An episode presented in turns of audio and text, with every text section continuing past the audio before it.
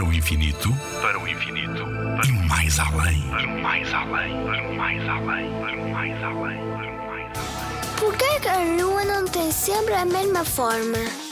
Como sabes, a Lua é o satélite natural da Terra e, tal como acontece com os planetas, não tem luz própria, ou seja, é um corpo iluminado pela nossa estrela, o Sol. A luz que vês na Lua não é mais que o reflexo da luz solar. Outro fator que necessitas saber é que a Lua gira em torno do nosso planeta Terra e demora cerca de 28 dias para dar uma volta completa. Como a Lua muda constantemente de posição, a parte iluminada vista da Terra não é sempre igual. Umas vezes aparece toda redondinha, toda iluminada. Nesse caso, damos-lhe o nome de lua cheia. Depois, de dia para dia, vai diminuindo a parte que vemos iluminada, até que no céu fica com a forma da letra C. A esta fase, damos-lhe o nome de quarto minguante. A parte iluminada continuará a diminuir, à medida que a lua se aproxima do Sol no céu, até que é impossível observá-la da Terra. Chegamos então à fase de lua nova.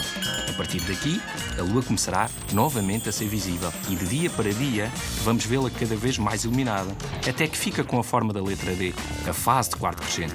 Continuará a ficar cada vez mais iluminada até que chega novamente à fase de lua cheia. Depois é sempre igual. O ciclo volta a repetir-se. Sendo assim, a lua não tem sempre a mesma forma, porque tem fases: lua nova, quarto crescente, lua cheia e quarto minguante. Nuno Milagaya, do Parque de Astronomia de Constância. Na Rádio ZigZag, há ciência viva, porque a ciência é para todos.